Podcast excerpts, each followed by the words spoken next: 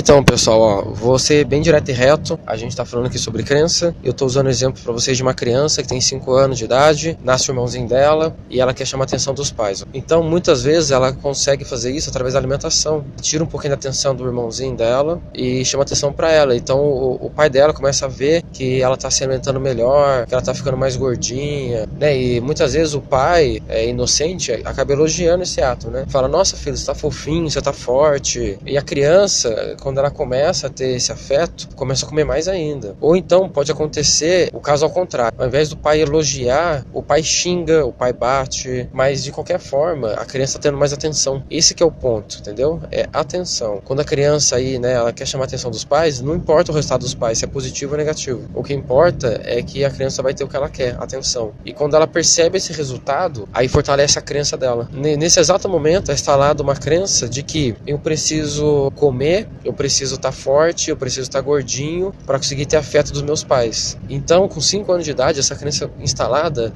ela vai se perpetuar, né? Ela vai gerar no automático aí. Uma crença que é gerada no automático, ela está instalada no seu subconsciente. Essa criança, ela vai crescer, vai chegar lá com seus 30, 40 anos e ela vai viver a vida inteira com essa crença que ela precisa comer para sempre ter o afeto dos pais. Só que isso não é verdade. É, isso serviu para ela quando ela tinha 5 anos de idade. É igual quando você precisa atravessar a rua, quando você é criança, né? Você dá a mão pro seu pai, pra sua mãe e atravessa a rua. Você lá pequeno, com 7, 8 anos de idade, isso é, isso é necessário para sua segurança. Agora, quando você tem 20 anos de idade, você não vai dar mais a mão para seu pai e para sua mãe para atravessar a rua, né? Não é mais necessário. Aquela crença de proteção, ela é inútil quando você tem 20 anos. Da mesma forma, essa criança com 5 anos que instalou essa crença. Naquela época, para chamar a atenção dos pais, é a crença útil. Mas agora não é mais. Só que essa crença ela foi tão fortemente instalada e que a pessoa não consegue mais é, sair desse ciclo. Então ela faz dieta, ela vai nutricionista, ela começa a fazer alguma atividade física e quando ela começa a perceber que está emagrecendo, inconscientemente ela recebe a mensagem de: Nossa, se eu emagrecer, eu vou perder o afeto dos meus pais. E essa mensagem ela vem tão rápido que a pessoa nem percebe. E aí começa a vir os sabotadores. Então começa a vir a preguiça, a procrastinação, aí a pessoa já vai no McDonald's, aí a pessoa vai tomar um sorvete, já começa a se empanturrar de coisa de novo. Para quê? Para que ela sempre se mantenha no estado de obesidade para manter o afeto dos pais. Como que você pode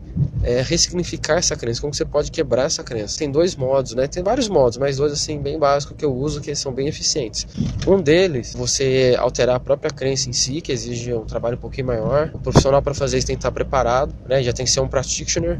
Practitioner é uma pessoa que estuda PNL, eu estudo PNL e pratico isso. A crença pode ser ressignificada através do comportamento. E eu vou detalhar o modo do comportamento no próximo áudio, porque isso aqui já está dando tempo dele, ok?